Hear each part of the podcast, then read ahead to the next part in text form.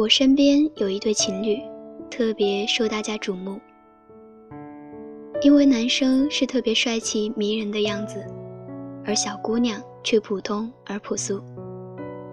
我第一次见到这个男生的时候，直接是被他帅醒的。他不说话、说话、笑起来、不笑起来的样子，都是帅的。身边很多认识男生的人都很不解，为什么他最后会和这样一个姑娘在一起？不是没有长得很漂亮的姑娘追过他，可是他都不动心。我和这个男生是大学特别要好的哥们儿。身为一个超级外貌协会者，我最后实在是看不下去了。有一回在微信里开玩笑问他：“，你就不能换一个女朋友吗？”哥们儿回我说：“张楠，你们都觉得她不好看、不漂亮，可是啊，在我心里，她就是最好看的。”哥们儿刚开始追这个姑娘的时候，姑娘身边的朋友都觉得不可思议。毕竟哥们儿不仅念书成绩好，而且篮球打得好，人也长得帅。这种人丢在花痴泛滥的女生堆里，分分钟是被抢得渣都不剩的。而姑娘呢，是一个特别普通的人，长得一般，也没有什么突出的特长。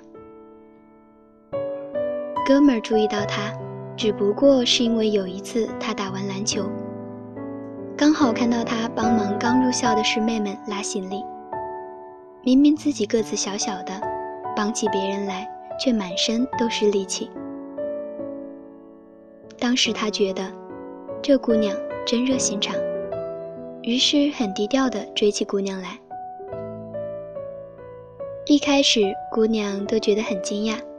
很多人提醒他，说不定他是跟别人打赌了，或者是闹着玩的。谁知道后来啊，他们就在一起了。毕业没有分手，工作异地没有分手，而且一直到现在，他们就要结婚了。再后来，我问哥们儿，哥们儿说，姑娘对他各种好。而且他喜欢他周到细致的心思，可以照顾到身边所有人的感受。一个懂得为别人着想的人，是善良的人。或者，喜欢一个人，并不是因为他有多好看。你不是倾国倾城，但是，却刚刚好能够填满我的眼睛。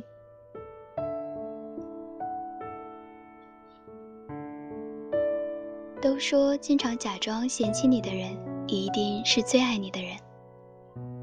第一个嫌弃我长得丑的人是我妈。我之前在文章里写过我妈，她总是能从我身上找到一百种我丑的证据。某一回，我们一起在客厅里坐着，她看电视，看到一个男明星，我妈突然脱口而出说：“这人怎么那么丑？”比我儿子还丑，还是我儿子帅。我当时正玩着手机，听到这句话，正想嘚瑟几句，心想：我的妈呀，你终于认清你儿子的真面目，其实就是一个帅哥啦，有眼光。结果一看电视，靠，我妈在看电视节目，说的是黄渤。妈，你别说了，我想静静。其实吧，爸妈嫌弃自己孩子长得丑，并不是真的嫌弃。在这个世界上，真正爱我们的，还真是他们。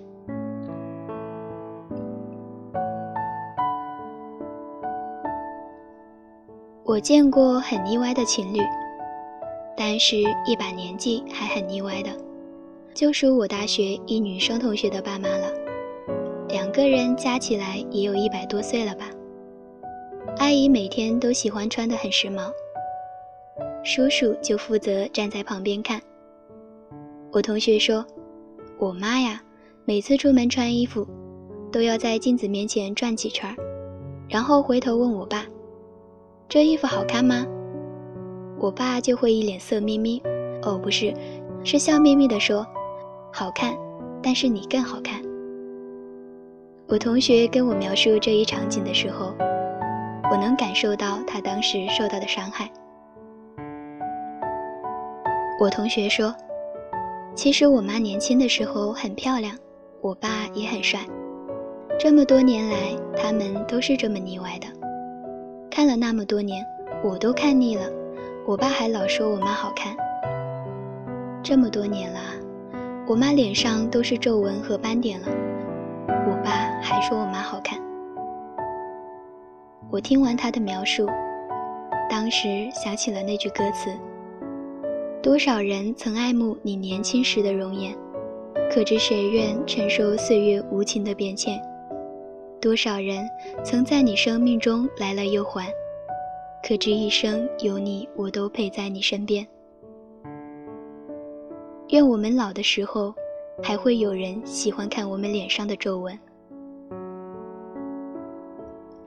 我是小曼，这里是荔枝 FM 八幺五五八，带着耳朵去旅行。刚刚您听到的故事是来自男友先生的，你刚好抽成我喜欢的样子。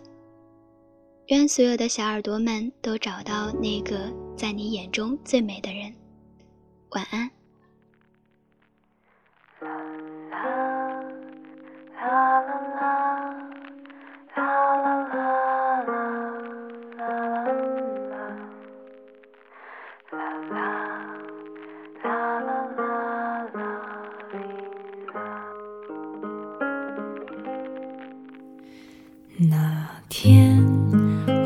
黄昏开始飘起了白雪，忧伤开满山岗，等青春散场。